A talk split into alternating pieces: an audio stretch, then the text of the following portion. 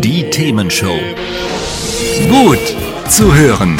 Gegen Langeweile. Herzlich willkommen beim Themenshow Podcast. Habt ihr uns schon abonniert? Wenn nicht, wird's Zeit. Ihr findet unseren Podcast auf podcast.themen-show.de. Und jetzt viel Spaß mit unserem heutigen Thema, das direkt aus unserer Radioshow stammt.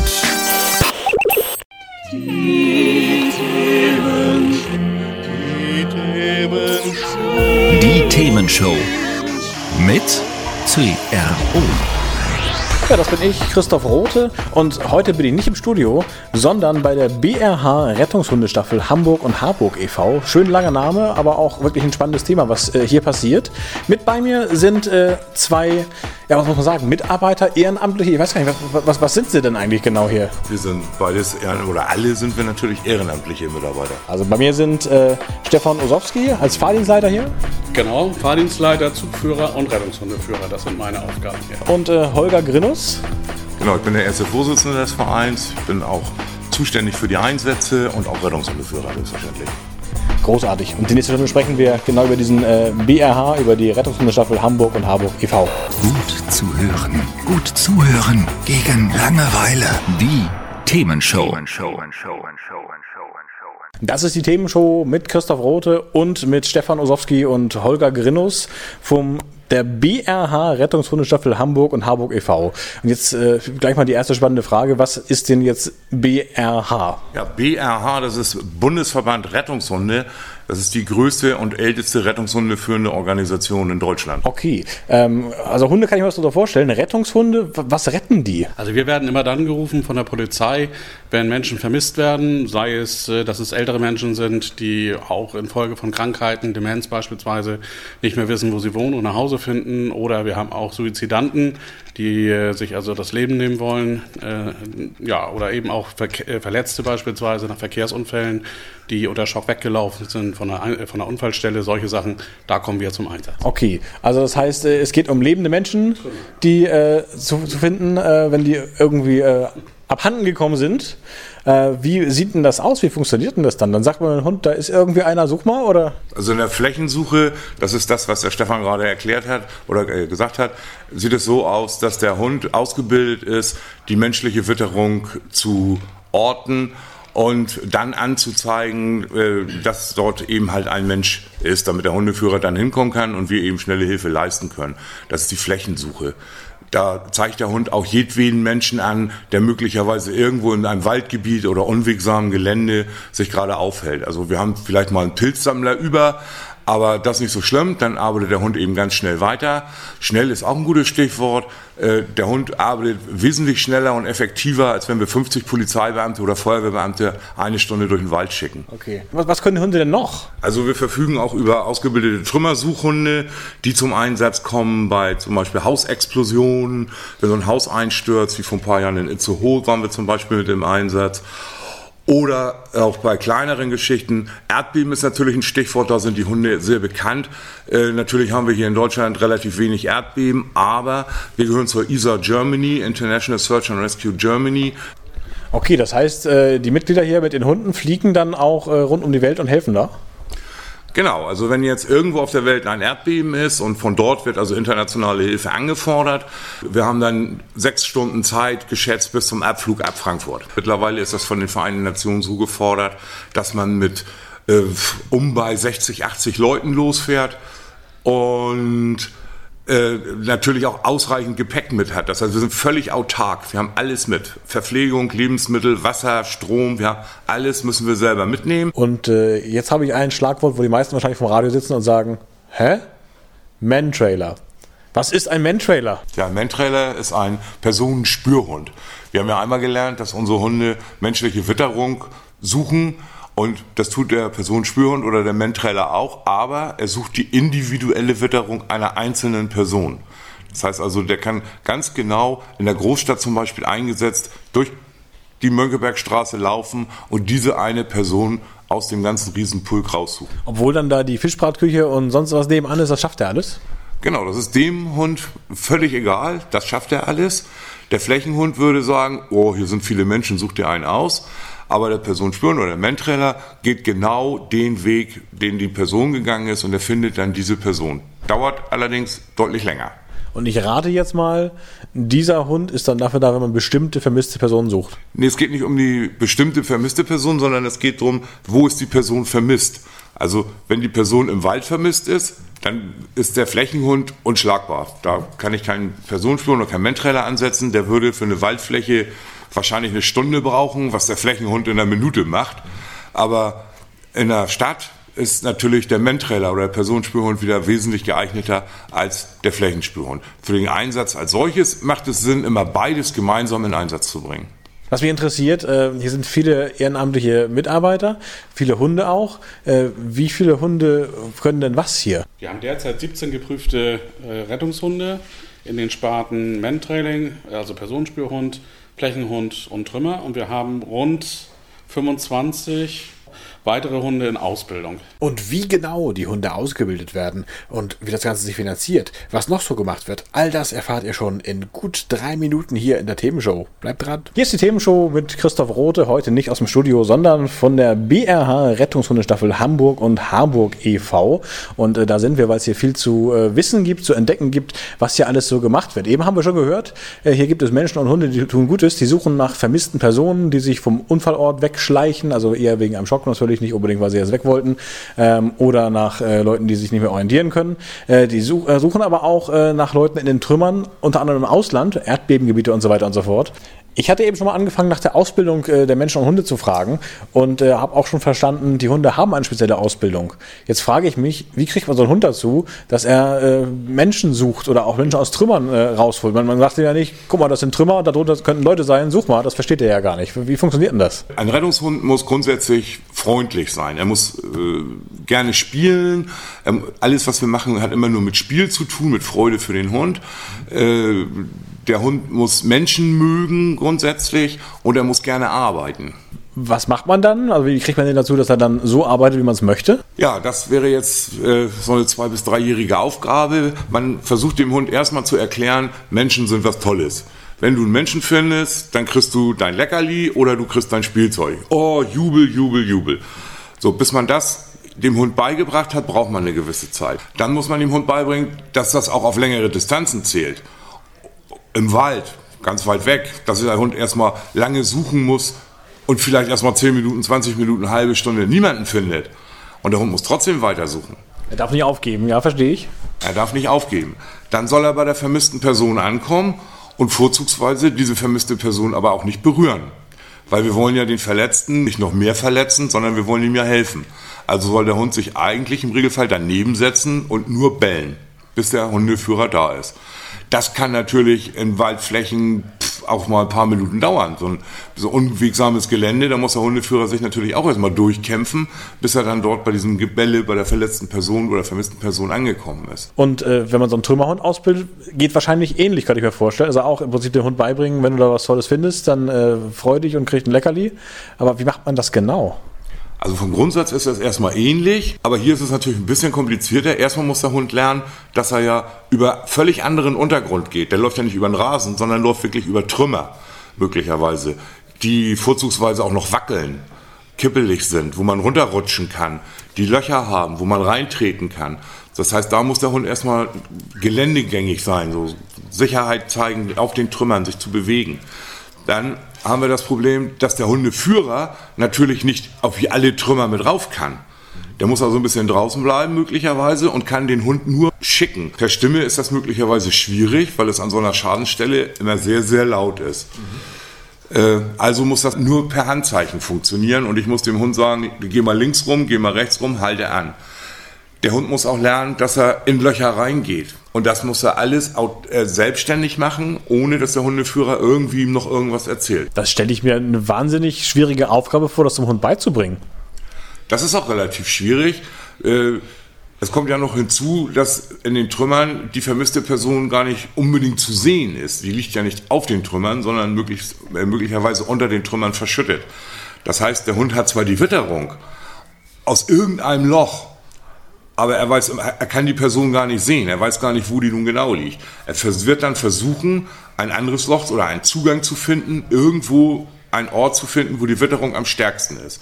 Und den Ort wird er uns dann anzeigen und sagen, hier ist jetzt die Witterung am stärksten. Es gibt dann auch äh, Prüfungen, die die Hunde ablegen müssen. Wie funktioniert das? Also wir haben eine Prüfungsordnung selbstverständlich. Der Bundesverband hat eine Prüfungsordnung und nach dieser Prüfungsordnung werden die Hunde geprüft. Der Hund muss jedes Jahr seine Prüfung wiederholen sonst ist er nicht mehr einsatzfähig. Spannend, soweit schon mal hier von der BRH Rettungshundestaffel Hamburg und Harburg e.V. Wir sprechen gleich noch weiter, zum Beispiel darüber, wie das Ganze hier eigentlich äh, finanziert wird, warum hier geholfen wird und äh, einiges mehr noch. Hier ist die Themenshow mit Christoph Rote von der BRH Rettungshundestaffel Hamburg und Harburg e.V.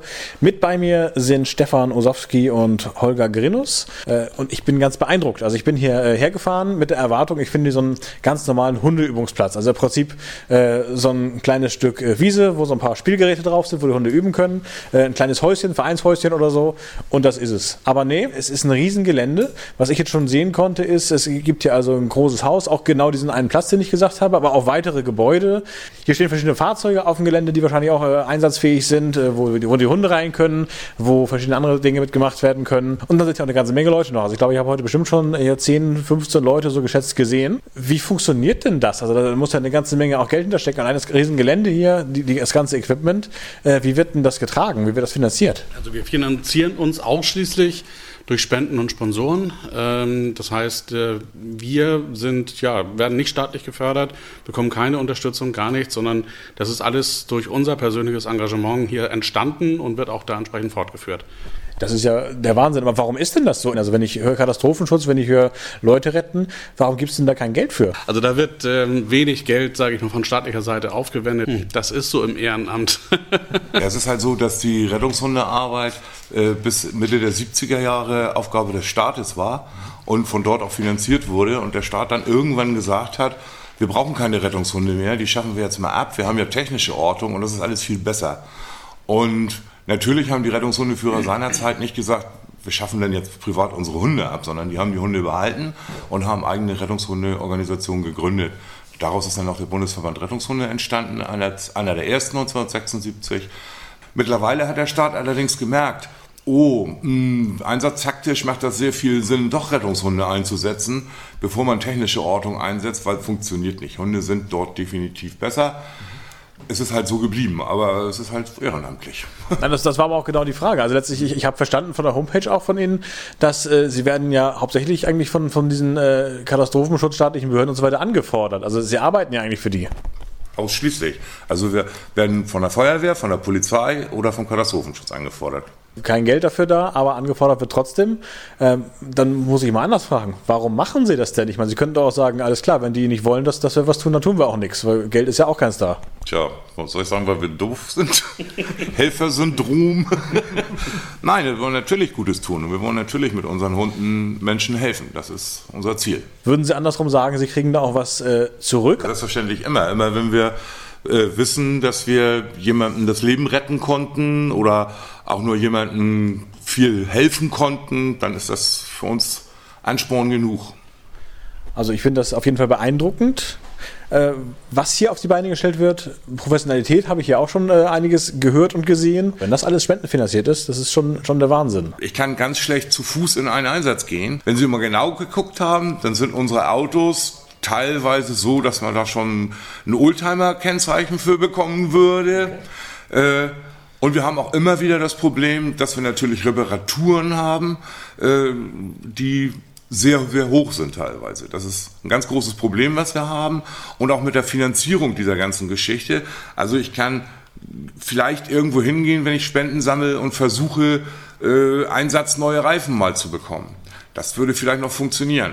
Es würde aber nie funktionieren, hinzugehen und sagen, gib mir einfach mal 1000 Euro, damit ich meine Autos betanken kann. Und wir fahren ja nicht nur im Hamburger Bereich, sondern wir sind natürlich auch dabei und unterstützen äh, anliegende Rettungshundestaffeln, wenn die in Not sind. Wenn wir zum Beispiel einen Einsatz in Rostock oder im Bereich Rostock fahren, was ab und zu mal vorkommt, dann kostet uns das allein schon über 500 Euro an Kraftstoff. Sowas an Spenden reinzukriegen, ist dann immer schwierig. Da relativiert sich natürlich schon. Also klar, auf den ersten Blick, wenn man hier aufs Gelände kommt, sieht es erstmal viel aus, aber ja klar, dem Engagement zu verdanken und äh, trotzdem dann nicht die Ausstattung, die man sich eigentlich wünscht, richtig? Genau, das Gelände ist auch nicht unser eigenes Gelände, selbstverständlich. Das könnten wir natürlich, wenn wir das hätten, das können wir natürlich nicht finanzieren. Das gehört der Freien und Hansestadt Hamburg. Alles, was hier so drumherum ist, die Strom und so müssen wir natürlich selber bezahlen. Wasseranschluss haben wir leider auch nicht. Wir haben äh, so ein Plumpsklo hier. Also ich nehme mal zur Kenntnis, äh, subtil äh, fließt schon mal ein, man könnte hier was spenden und was Gutes tun damit auch, richtig? Jeder Euro zählt. Wenn man das tun möchte, wir werden es auch noch auf die Homepage stellen, wir werden es am Ende auch noch mal sagen, aber wie funktioniert das? Wie kann man am einfachsten äh, Geld hierher bringen, um dann äh, eben auch zu helfen für den Katastrophenschutz, für die Rettungshundestaffel, für alles, was hier gemacht wird? Sie können es selbstverständlich auch bringen. Sie können es gerne überweisen, aber Sie sind auch gerne eingeladen, äh, hier uns zu besuchen, sich das vor Ort anzugucken, was wir hier so machen und vielleicht auch gezielt sich irgendwie auszusuchen, ich möchte für das und das Projekt oder für diese für dieses Auto oder für, für unseren Wasseranschluss, was auch immer Ihnen da einfällt, was Sie gerne möchten, können Sie selbstverständlich sehr, sehr gerne spenden. Okay, das äh, geben wir weiter. Auf www.themen-show.de geben wir auch nochmal äh, einen Link zur Homepage äh, von Ihnen weiter. Das heißt, äh, das Geld kann schon mal rollen. Das schon mal an unsere Hörer. Hier geht es gleich noch weiter mit äh, mehr Themen rund um die Rettungshundestaffel BRH, Rettungshundestaffel Hamburg und Harburg e.V. hier in der Themenshow. Das ist die Themenshow bei der BRH Rettungshundestaffel Hamburg und Harburg e.V. Wir haben schon erfahren, wie hier mit Hunden Hilfe geleistet wird, wenn die Feuerwehr und die Polizei manchmal nicht mehr weiterkommen.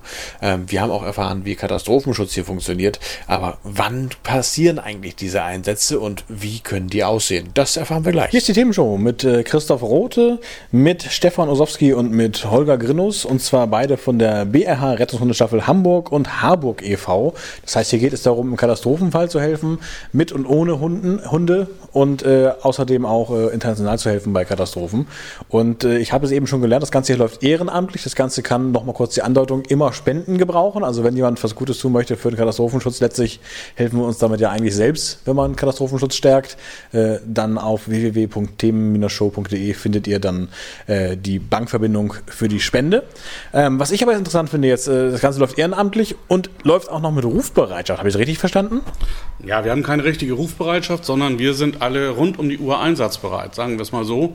Also 24-7, 365 Tage im Jahr. Wenn wir dann am 24. Dezember unter Weihnachtsbaum liegen oder eben äh, zu unserer Oma fahren, die wird 100 Jahre alt, das sind eben solche Gelegenheiten, wo wir dann sagen, ja, tut mir leid, Oma, feier mal schön. Ich komme dann zum nächsten 100. Geburtstag. Ich muss dann jetzt mal zum Hypothetisch Einsatz. oder ernsthaft passiert? Nee, das, ist, das ist also jetzt nicht 100 Jahre, aber tatsächlich passiert. Und ich sage mal, da muss man auch erstmal mit klarkommen. Und die Familie muss damit klarkommen. Also meine Frau musste sich beispielsweise gut damit arrangieren. Äh, aber die Einsätze, ja, die laufen schon mal vier, fünf Stunden. Geht aber auch schon länger. Der längste Einsatz, den wir hatten, der war am Stück, ich glaube, 26 Stunden, 27 Stunden. Was ist denn das für ein Einsatz, 26 Stunden? Was passiert da? Ja, in dem Fall haben wir eine ältere Frau gesucht äh, im Landkreis Harburg. Und der Einsatz ist richtig hochgefahren worden. Da kamen auch noch andere Organisationen dazu. Also wir waren, ich glaube, insgesamt mit 30, 40 Rettungshunden nachher im Einsatz. Es ist dann letztlich auch gelungen, die Frau zu finden. Aber wie gesagt, erst am nächsten Morgen. Und das Ganze bei, ich sag mal, gefühlt minus 10 Grad. 20 Zentimeter Schnee, das war schon ganz ordentlich. Heißt, man braucht da äh, außer dem Taschenwärmer auch ordentlich Kaffee wahrscheinlich. Ist man dann als Hundeführer durchgehend die ganzen 26 Stunden dabei oder wechselt man sich ab? Ja, also eigentlich ist man die ganze Zeit dabei. Irgendwo entwickelt man auch einen Ehrgeiz und will natürlich dann auch wissen, wie das Ganze ausgeht und die Müdigkeit schaltet man irgendwo weg. Wie vereinbart man das dann äh, mit vielleicht einem Beruf, den man auch so nebenbei noch hat? Ja, das ist dann wieder auch mal schwierig. Also ich mache das bei mir so, dass ich äh, da entsprechend Gleitzeit einräume oder auch mal einen Urlaubstag nehme, je nachdem, wie das Ganze läuft. Glücklicherweise ist mein Arbeitgeber so kulant, äh, dass ich die Zeit auch sofort nehmen kann. Das heißt, ich rufe an, ich sage Bescheid oder schreibe eine kurze Mail, dass ich jetzt nicht da bin, dass ich zum Einsatz fahre, dann ist das in Ordnung.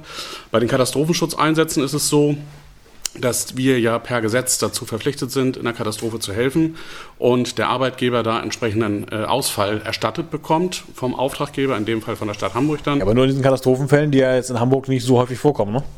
Das ist richtig. Also das Gros unserer Einsätze, das sind wirklich die Rettungshunde-Einsätze. Ähm, würde man sagen, so von der Gewichtung 75 Prozent zu 25, verschiebt sich auch mal ein bisschen nach oben, nach unten.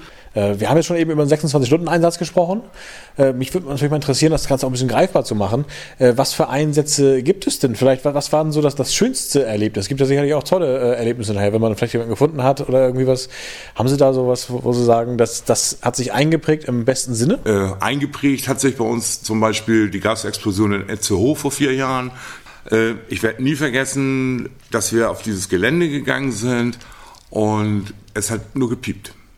Es hat von allen Seiten gepiept, gepiept, gepiept, gepiept. Was heißt denn gepiept? Dass da irgendwas versteckt ist, oder? Wo man überhaupt noch nicht vorher nicht mit gerechnet hat. Deshalb fragen Sie auch nach. Sie kommen da im Moment auch gerade nicht drauf. Ungefähr 50 Brandmelder, Piepser, liefen zeitgleich irgendwo verschüttet unter der Erde und haben alle zeitgleich gepiept. Und das Allerschönste ist, weil sie auch nach schönen Erlebnissen oder nach tollen Erlebnissen fragten, auch für den Hundeführer, der Hund hatte seine Prüfung am Wochenende und zwei Tage später hatte er seinen ersten Einsatz in Hamburg und nach zwei Stunden hatte er die vermisste Person wohlauf gefunden. Super Erfolg für den Hundeführer. Also der Hund ist, glaube ich, noch ganz nass vom Ablecken. Großartig. Ja, und nach so viel Theorie werden wir gleich mal in die Praxis übergehen. Wir laufen hier gleich mal über das Trainingsgelände und wir erfahren was über Opferbilder. So, das ist die Themenshow mit Christoph Roth. Ich bin hier immer noch bei der BRH Rettungshundestaffel Hamburg und Harburg. Ja, ich kann es mir offen gesagt noch nicht komplett merken, aber ich weiß zumindest, was es ist. Und jetzt laufen wir gerade so übers Gelände, ein paar Vögel fliegen drüber weg, viele Bäume sind hier, ist eigentlich so schön bewachsen, idyllisch. Und hier sind irgendwie Sandhaufen und äh, ja, Trümmer eigentlich. Was ist das? Genau, das ist im Moment ein Gelände, was wir freigemacht haben, wo wir den Untergrund äh, fertig gemacht haben, das heißt ausgekoffert, äh, hat das für uns eine Firma. Dann hat uns eine Firma beliefert mit äh, so Recyclingmaterial, dass wir den Untergrund schön festkriegen. Und jetzt äh, fangen wir an und bauen dort ein Trümmergelände, Trümmertrainingsgelände auf. Dass die Hunde noch besser wissen, wie es dann nachher im Ernstfall auch aussieht. Genau, und so ein Trümmertrainingsgelände ist immer relativ schwierig zu bauen, weil Hunde sind ja nicht doof. Das heißt, die fangen an und irgendwelche Verstecke sind natürlich da eingebaut. Die müssen ja auch sicher sein für die Menschen, die dann dort liegen. Und der Hund sucht die und irgendwann hat er ganz schnell drauf, oh, diese fünf Verstecke und klack, klack, klack, klack, alle fünf Verstecke abgesucht, hier ist er. Deshalb muss das auch so variabel sein. Das heißt, wir müssen die Trümmer verschieben können, verändern können, dass der Hund immer neue Herausforderungen hat. Und da sind wir im Moment gerade bei, so ein Gelände zu bauen. Spannende Sache. Ja, mal weiter gucken. Hier links ist jetzt so der klassische Hundeübungsplatz, würde ich fast sagen. Obwohl ein bisschen andere Geräte sind das auch, oder? Ja, das ist ein Geräteplatz, auf dem äh, lernen die Hunde, sage ich mal, auch Geschicklichkeit. Weil beim Hund ist beispielsweise das Problem gegeben, dass er mit den Vorderläufen gut arbeiten kann, aber nicht weiß, dass er Hinterläufe hat. Und hier lernt er dann Leitern zu laufen, über eine Wippe zu gehen oder über dieses sogenannte Multigerät. Da geht es auch schon, ja, sag ich mal, in 1,50 Meter Höhe. Da muss er auch schon ein bisschen die, die Höhenangst überwinden. Oder da vorne haben wir so ein Gitter liegen, wo er dann äh, ungewohntes äh, Terrain hat, ungewohnten Untergrund auch hat. Das ist auch eine Vorbereitung schon dann für eine spätere Trümmerausbildung beispielsweise. Das muss der Hund eben auch alles können. Okay, und, und jetzt mit einer Leiter, also kann ich mir so vorstellen, dass ein Hund wirklich dann irgendwie in den ersten Stock klettern kann auf einer Leiter? Der Hund kann auf der Leiter bis in den ersten Stock klettern. Könnte auch noch weiterlaufen, ja. Das ist äh, gar kein Problem. Äh, runter ist etwas schwieriger, aber auch da haben wir Hunde, die können das sogar. Die können die Leiter rückwärts wieder runtergehen das, äh, oder auch vorwärts runtergehen. Und jetzt laufen wir ein bisschen weiter, Sonne blendet ein bisschen, aber ich sehe da hinten jetzt schon ein paar Hunde durchs Gelände streifen. Mit Hundeführern dabei. Seid ihr denn alle durch? Einmal schon? Einmal sind wir durch. Du kannst meinetwegen eben frisch. Äh, Ja, machen wir gleich. Okay. Was machen die da? Äh, so wie ich das eben gesehen sind sie gerade fertig. So wie ich das gerade eben, gerade eben gesehen habe, haben die äh, so eine Kurzanzeigen trainiert mit dem Hund. Das heißt, ein, eine, äh, ein Opfer, eine Versteckperson, äh, hat den Hund ein bisschen angereizt, als er gestartet wurde oder bevor er gestartet wurde, ist dann gar nicht so weit weggelaufen, hat sich einfach nur hingestellt oder hingesetzt, das habe ich jetzt nicht gesehen. Und dann wurde der Hund gestartet. Und der hat dann die Anzeige gemacht. Und da üben wir zum Beispiel Opferbilder. Ich hatte ja vorhin gesagt, der Hund findet den Menschen dann irgendwie, aber wir haben ja immer unterschiedliche. Wir haben Leute, die liegen, wir haben Leute, die sitzen, die stehen, manche gehen, manche liegen am Baum, manchmal sind noch zwei Personen zusammen, manchmal bluten die. Die sind von unterschiedlicher Nationalität, durch den, durch den Genuss von, von ihren Lebensmitteln, also was, was, was so national üblich ist, riechen die natürlich auch alle anders und unterschiedlich. Äh, manchmal alkoholisierte Menschen. So, das sind alles Gerüche und Bilder, an die der Hund sich erstmal gewöhnen muss. So, das ist die Themenshow mit Christoph Roth. Bei der BRH Rettungshundestaffel Hamburg und Harburg. So, und hier, hier werden wir jetzt erstmal freundlich begrüßt. Hier ist äh, ein Hund. Wo, wo? Rati. Rati ist hier, genau. Ja, magst du was sagen? Nicht reinbeißen, Rati. Schnuppert nur und hechelt nur, man, man hört nichts von ihm. Also er ist, er ist äh, wie man es sonst nicht von Hunden im Auto kennt, er ist sehr ruhig. Sonst bellen die ja eigentlich mal, weil sie sagen, es ist mein Revier. Ne? Er ist, er ist ein freundlicher Hund. man merkt das, ja. Rati ist zum Beispiel geprüfter Flecken- und Trümmersucher. So, ein weiterer Hund auf dem Weg zu uns. Der klingelt, der Hund. Wieso klingelt der? Ja, die Hunde tragen bei uns Kenndecken. Kenndecken aus dem Grund, dass sie erstmal als Rettungshund äh, nach außen kenntlich sind. Ah, steht drauf, stimmt. Und genau, und die haben auch äh, Glocken, dass der Hundeführer sie dann im Wald auch hören kann. Also auch tagsüber und zusätzlich auch noch Leuchten an der Seite, dass sie bei Dunkelheit dann eben auch gut leuchten und man sie auf Entfernung auch sehen kann. Und jetzt sitzt er erstmal hier und äh, jetzt wird gleich quasi geübt, dass er anzeigen soll, wo ein Mensch ist. Genau, die Person, äh, der Helfer, begibt sich jetzt da hinten in Position, setzt sich hin oder legt sich hin, je nachdem, was der Hundeführer haben möchte. In diesem Fall bleibt er stehen und jetzt setzt er seinen Jetzt läuft Hund an. Genau, Ja. der Hund läuft los, läuft zu dem Opfer hin und so wie er das jetzt macht, ist es genau richtig. Er hält vor dem Mann an und fängt an zu bellen und wartet jetzt im Prinzip auf seine Bestätigung. In dem Fall gibt es einen Ball, mit dem dann gespielt wird. Okay, das heißt, er springt auch hoch, aber er springt ihn nicht an. Der, der Mann kann sich auch bewegen, ohne dass der Hund jetzt irgendwie ihn dann äh, dabei berührt, ja? Genau, das ist jetzt schon, sage ich mal, Stufe 2. Ähm, da wird eben schon gelaufen und da muss der Hund ja mitkommen, deswegen springt er da auch rum. Sonst setzt er sich ganz ruhig davor und fängt eben an zu bellen und wartet so lange, bis der Hundeführer da ist und dann wird er eben bestätigt. Also eben haben wir ein anderes Opferbild für den Hund mal gesehen, einen erwachsenen Mann und ein Kind dazu. Äh, Und wir haben im, am Ende gesehen, dass der Hund da hinten sitzen geblieben ist, obwohl er dauernd gerufen wurde. Unsere Hunde sind ungehorsam. Das müssen sie auch manchmal sein. Das ist gewollter Ungehorsam, nennen wir das. Das heißt, wenn der Hund ein Opfer gefunden hat oder ein Opfer in der Nase hat, wenn er die Witterung hat, dann kann ich zum Beispiel machen, was ich will. Da kann ich Handstand machen und trommeln. Der Hund, das interessiert den Hund nicht. Der geht dann auf dieses, dieser Witterung nach und sucht dieses Opfer. Also das darf er sozusagen.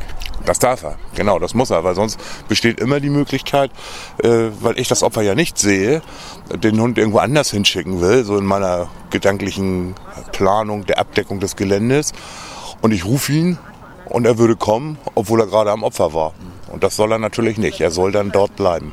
So, und diese und noch eine weitere beeindruckende Demonstration findet ihr auch auf YouTube. Findet ihr über www.themen-show.de.